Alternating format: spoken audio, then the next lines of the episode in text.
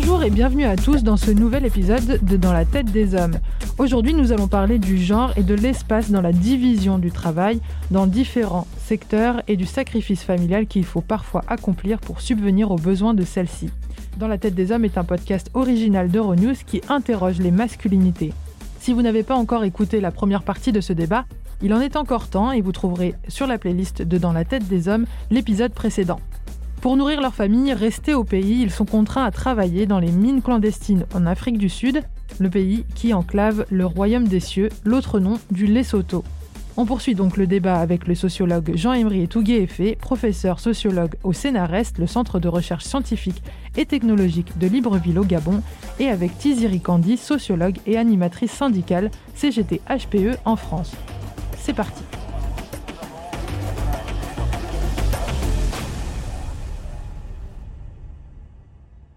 Dans le documentaire audio, nous comprenons que des groupes de parole se créent pour que les sama-sama, les mineurs, puissent parler des souffrances endurées et du sentiment de mise en danger dans lequel ils se trouvent à chaque descente dans les mines pour gagner leur croûte.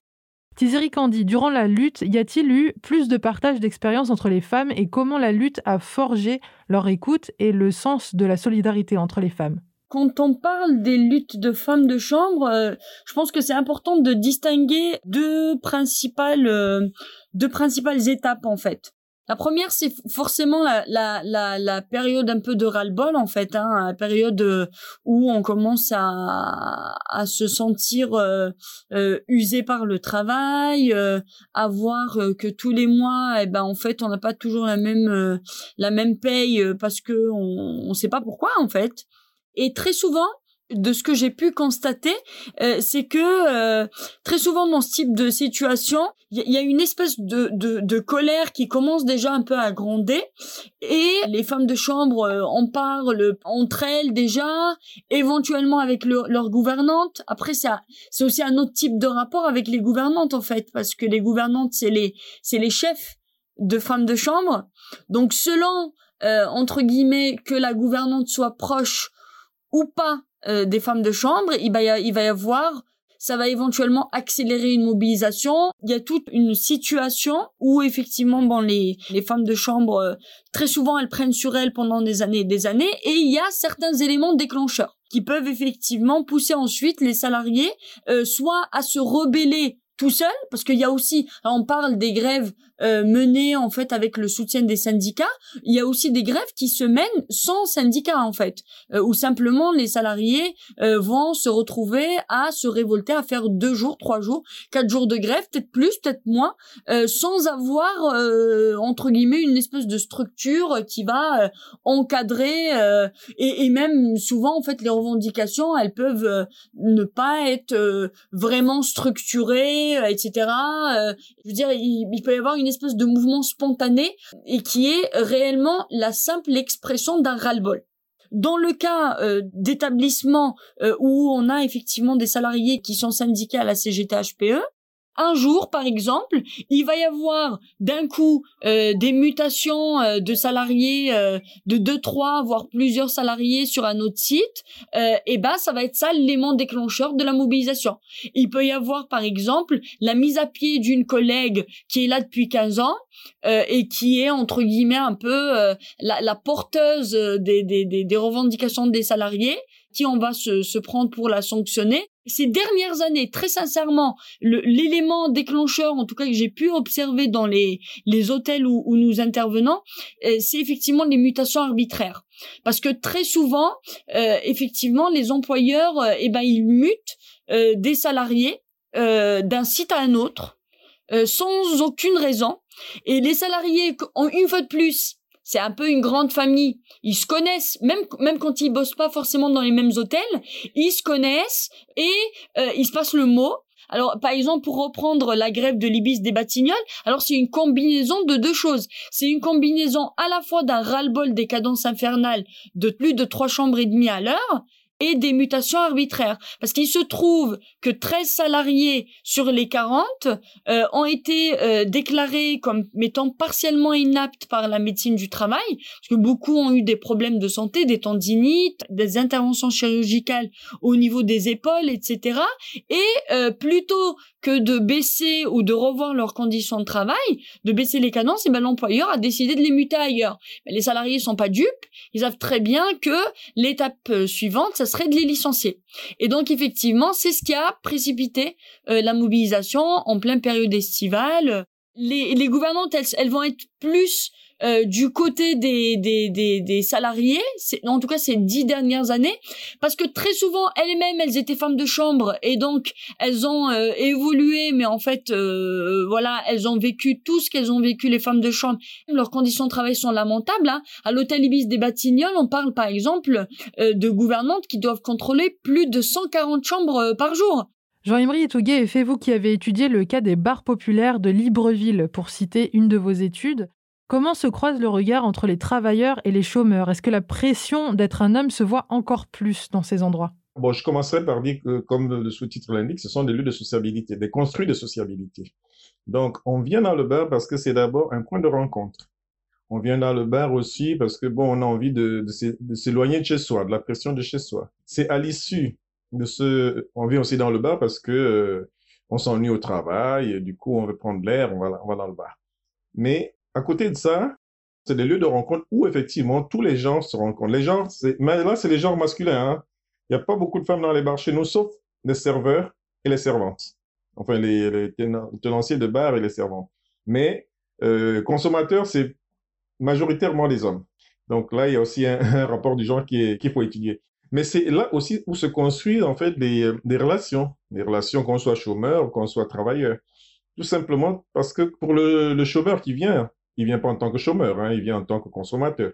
Et c'est dans les discussions, et comme Madame Candy l'a dit, c'est dans les discussions, en fait, que chacun décline son identité professionnelle. Et c'est de là aussi où peut se révéler une offre d'emploi sur euh, un chantier. Mais en fait, c'est comme ça que se construisent, en fait, ce genre de relations. C'est, euh, c'est pas a priori qu'on est chômeur et qu'on vient au bar. Non, non, non, non. On se découvre et chacun se décline en fonction d'une identité. Et c'est sur la base de ces identités, effectivement, qu'on crée des réseaux. Et ce sont ces réseaux-là, en fait, qui participent d'une embauche, d'une amitié, de, quelque chose comme ça. Mais encore une fois, c'est, euh, on vient pas en tant que chômeur, on vient pas en tant qu'employé, on vient en tant que, en tant qu'individu qui a besoin de se relaxer. Dans le documentaire audio, on avait aussi cette partie où, quand on est chômeur, on est une charge pour la famille, on n'est pas grand-chose. Vraiment, ça, euh, c'est du Gabon jusqu'au Sénégal, en passant par le Kenya quand on n'a pas d'occupation. Est-ce que cette pression sociale et culturelle qui est aussi euh, très forte sur les épaules des hommes chez nous En fait, un homme ne doit pas être chômeur. Voilà. Il ne doit pas être chômeur tout simplement parce que, comme je l'ai dit euh, tantôt, c'est lui qui porte la famille, c'est lui qui porte presque le clan, c'est lui qui porte la communauté. Donc, il n'y a pas de raison qu'il soit chômeur. Parce qu'un chômeur, il doit apporter les, moyens de vivre à la famille, les moyens de vivre à la communauté.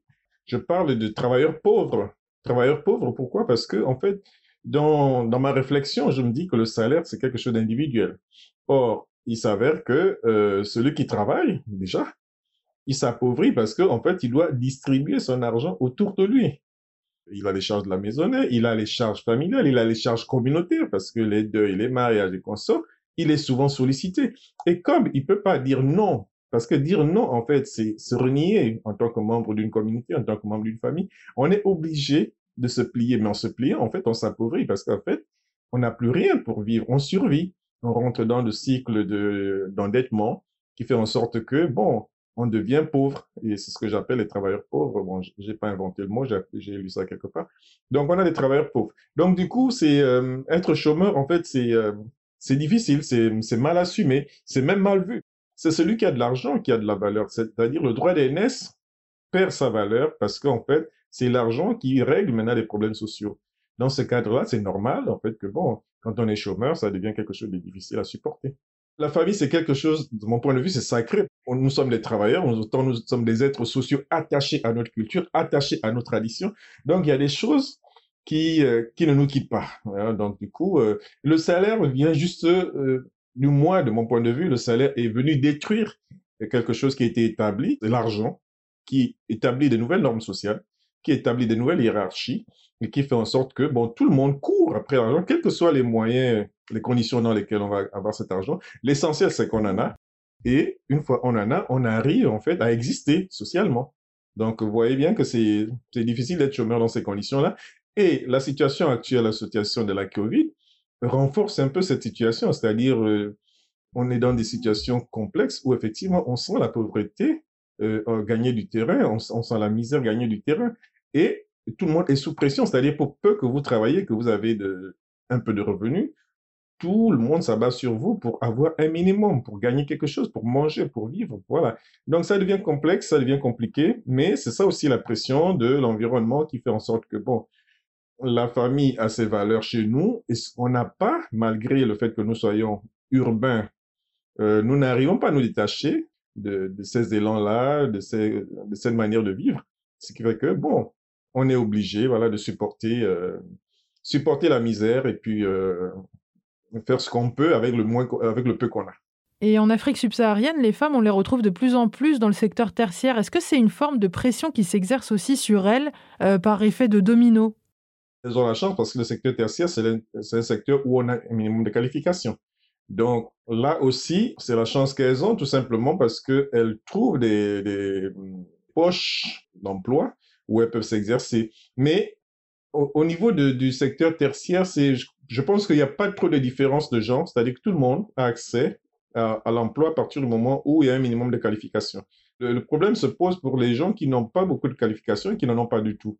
Et à ce moment-là où c'est vraiment compliqué. Je suis euh, mais euh, entièrement d'accord en fait euh, avec ce qu'a dit le collègue juste avant, notamment sur effectivement cette question de de la précarité et du fait que le travail aujourd'hui, en fait, en tout cas dans ce secteur, enfin dans ces secteurs, euh, euh je dirais un peu invisibilisés, en fait, euh, que ce soit d'ailleurs formel ou informel, hein, en fait, hein, de euh, de l'économie, en fait, on est dans des des secteurs de, de création de travailleurs pauvres, en fait on est très très loin, en tout cas, de l'image que l'on avait avant euh, du salarié de l'industrie euh, qui euh, effectivement était le chef de la maison, qui travaillait, qui avec son salaire arrivait à à subvenir aux besoins de la petite famille nucléaire et à se projeter dans la construction d'un pavillon, etc on est de plus en plus effectivement face à des salariés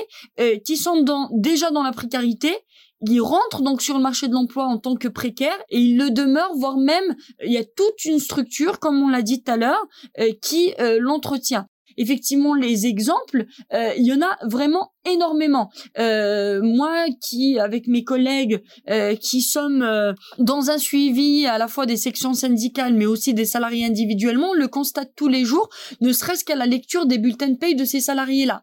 Euh, c'est-à-dire que, en fait, très très très très souvent, et je, je, veux dire, je peux même pas vous énumérer le nombre de, de cas de salariés comme ça, qui effectivement ont un salaire de 600, 700, 800 euros, et qui à la fin de sa fiche de paye, on va voir que cette personne a pris un acompte un acompte de 500 euros, euh, un acompte de 400 euros, un acompte de 200 euros, et c'est tous les mois. Pareil. À tel point que dans le cas de l'Ibis des Batignolles, et là pour le coup c'est vraiment la première fois que je, que je l'ai vu, hein, et ça m'a plus que choqué, c'est carrément l'employeur qui met en place une convention de prêt avec euh, le salarié avec un taux d'intérêt de 20% c'est quand même hallucinant. Là, on n'est pas simplement sur, euh, si vous voulez, sur un salarié qui va demander à, son employeur de lui faire une avance de 400 euros ou de 500 euros pour pallier à des besoins ponctuels.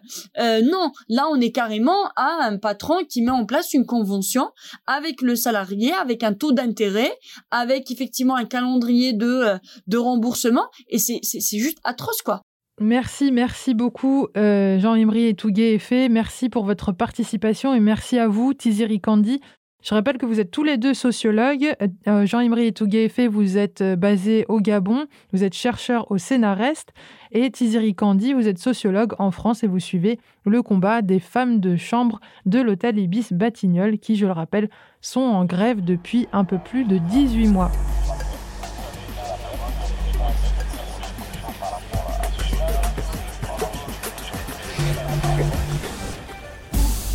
Cette émission a été préparée par Lilo Montalto Monella, Martin Rodriguez Martinez, Naira Davlachan, Mampeya Dio et moi-même à Lyon. Laurie Martinez est basée à Paris, en France, et Clidia Sala à Londres, au Royaume-Uni. Production et conception de l'émission par le studio Ochenta. Le thème musical est de Gabriel Dalmasso, la rédaction en chef de Yassir Khan. Pour plus d'informations sur Dans la tête des hommes, la série originale d'Euronews, rendez-vous sur fr.euronews.com slash programme slash dans la tête des hommes pour plus d'éditos, de vidéos et d'articles sur le sujet. Vous pouvez écouter ce podcast sur Castbox, Spotify, Apple Podcast et sur toutes vos applications préférées. N'oubliez pas de mettre 5 étoiles et faites-nous part de vos commentaires. Suivez-nous at EuronewsFR sur Twitter et at Euronews sur Instagram. Partagez avec nous vos expériences de remise en question de masculinité via le hashtag dans la tête des hommes. Si vous êtes anglophone, ce podcast existe également en anglais. Il s'appelle Cry Like a Boy.